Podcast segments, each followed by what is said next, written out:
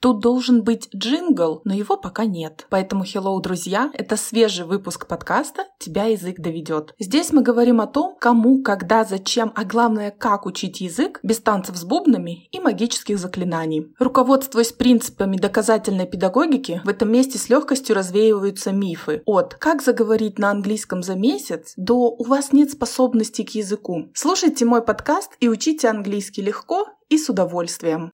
Друзья, мы с вами не слышались целых две недели. Да, я знаю, вы ждали, вы надеялись, что выпуски будут выходить. Я, к сожалению, никуда не пропала. Я потонула немножечко в своей рутине, в своих делах. Сейчас как раз и расскажу, что же произошло. Просто расскажу вам, чтобы вы были в курсе и понимали, что не просто так я пропала с радаров. 4 ноября, три недели назад, у нас случился переезд с мужем. Мы переехали в собственный дом, мы переехали в деревню, в село, скажем так, в сельскую местность, и поэтому тут возникли различные свои моменты. Нужно было срочно налаживать быт, налаживать жизнь. Это с учетом того, что у нас а, была мебель, была посуда, в общем, все было, техника. Но мне, как человеку, который прожил 34 года в городе, приходилось быстро очень адаптироваться, чтобы начать вести хозяйство. Вот тут же у меня были уроки, мои соцсети, из которых я потом в итоге все равно выпала. И на подкаст у меня вообще не осталось времени. Я когда вспомнила, что, блин, у меня в субботу же выпуск, и я поняла, что нет, я не смогу ничего смонтировать, домонтировать, вот. Про свой переезд я рассказываю в запредграмме, ссылочки есть э, в описании, поэтому переходите, смотрите. Я там делюсь вообще своими эмоциями от того, как это теперь жить в сельской местности, как платить э, за коммунальный, что где купить, как на меня смотрят люди, в общем, все в таком духе.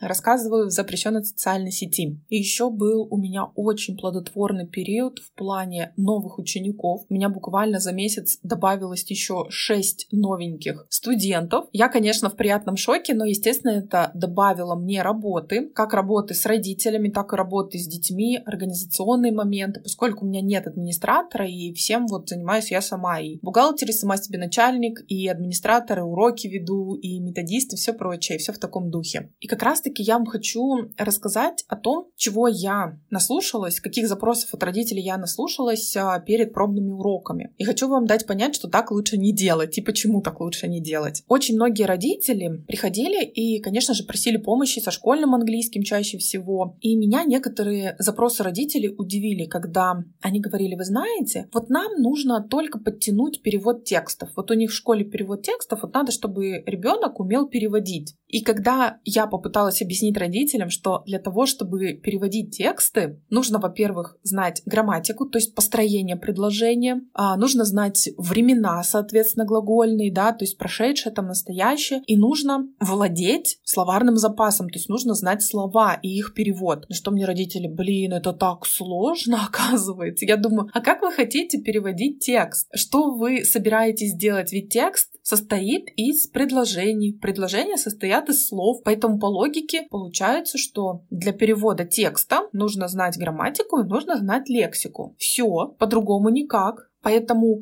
учить только переводить тексты невозможно. Тут нужно разбираться с правилами грамматики, построения предложений, с временами, с формами глаголов, учить слова. Ну, то есть наращивать словарный запас. И более того, чаще всего требует не только перевод текста, но и чтение текста. А значит, это работа с правилами чтения. Вот родителям просто кажется иногда, что ой, да это всего лишь перевод текста. На самом деле под этим скрывается достаточно плодотворная работа. И это, по сути, изучение языка. Но такой с узкоспециальной направленностью на перевод текстов, фокусировка. Но это все равно изучение английского языка. И в связи с этим я вспомнила еще один случай. Он, наверное, произошел лет 5-6 назад. Я еще работала в языковой школе, когда обратилась мама девочки, семиклассницы, и сказала, у дочери через две недели ВПР, это всероссийская проверочная работа, это проклятие, которое лежит на всех школьниках и учителях общеобразовательных школ. И вот нужно подготовиться к ВПР по английскому языку. Девочка, кстати сказать, была то ли в шестом, то ли в седьмом классе. И когда мы начали с ней разбирать задания, я поняла, что, опять же, ВПР — это не просто там что-то написать, то есть это система английского языка. И опять же попыталась маме объяснить, что, понимаете, там же не все так просто. Там же проверяются именно а, знания, умения, навыки вот э, там со второго по шестой класс или со второго по седьмой класс. То есть это определенный словарный запас, это определенные грамматические правила, это времена, которые часто формы глаголов. Я говорю, ну невозможно за две недели подготовить ребенка к ВПР только лишь э,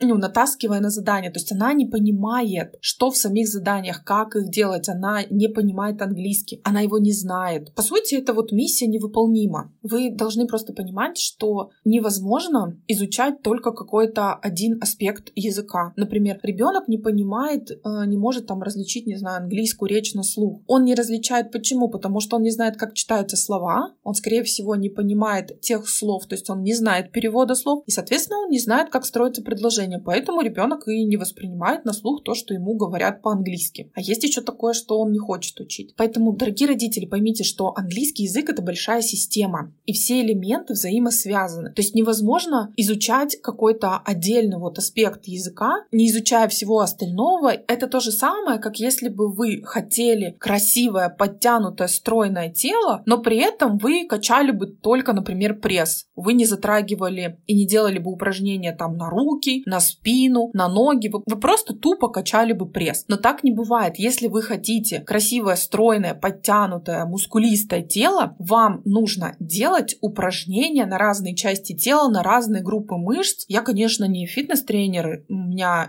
нет образования в этой сфере, но даже я понимаю, что глупо уделять внимание только какой-то одной части тела, если вы хотите все подтянутое тело. То же самое с английским языком. Вот английский язык, он как э, наше тело. И если случается где-то проблема, то все равно надо подходить к решению задачи комплексно. И вы должны это понимать. Поэтому, неважно, вы хотите говорить на английском, вам нужно учить слова, вам нужно учиться чтению, правильно читать, произношению вам нужно учить грамматику, основы построения предложений. У вас проблема с тем, что вы не понимаете информацию на слух, все то же самое. Вам нужно учиться чтению, изучать грамматику, наращивать словарный запас, обогащать его. Если вы хотите переводить тексты, делаем все то же самое. Чтение, грамматика, слова. Или хотите научиться писать э, письма, какое-то резюме, сочинение, все то же самое. Нужно учить лексику, то есть слова, нужно учить грамматику, то есть правила и законы построения предложений. Ну и, естественно, учиться все равно читать по-английски. Поэтому какая бы проблема у вас ни была, с какой бы целью вы ни пришли, нужно работать комплексно, но да, иногда корректировка работы должна быть в зависимости от цели. На сегодня у меня все. Ставьте лайки, оставляйте комментарии, задавайте ваши вопросы. А мы услышимся в следующем выпуске.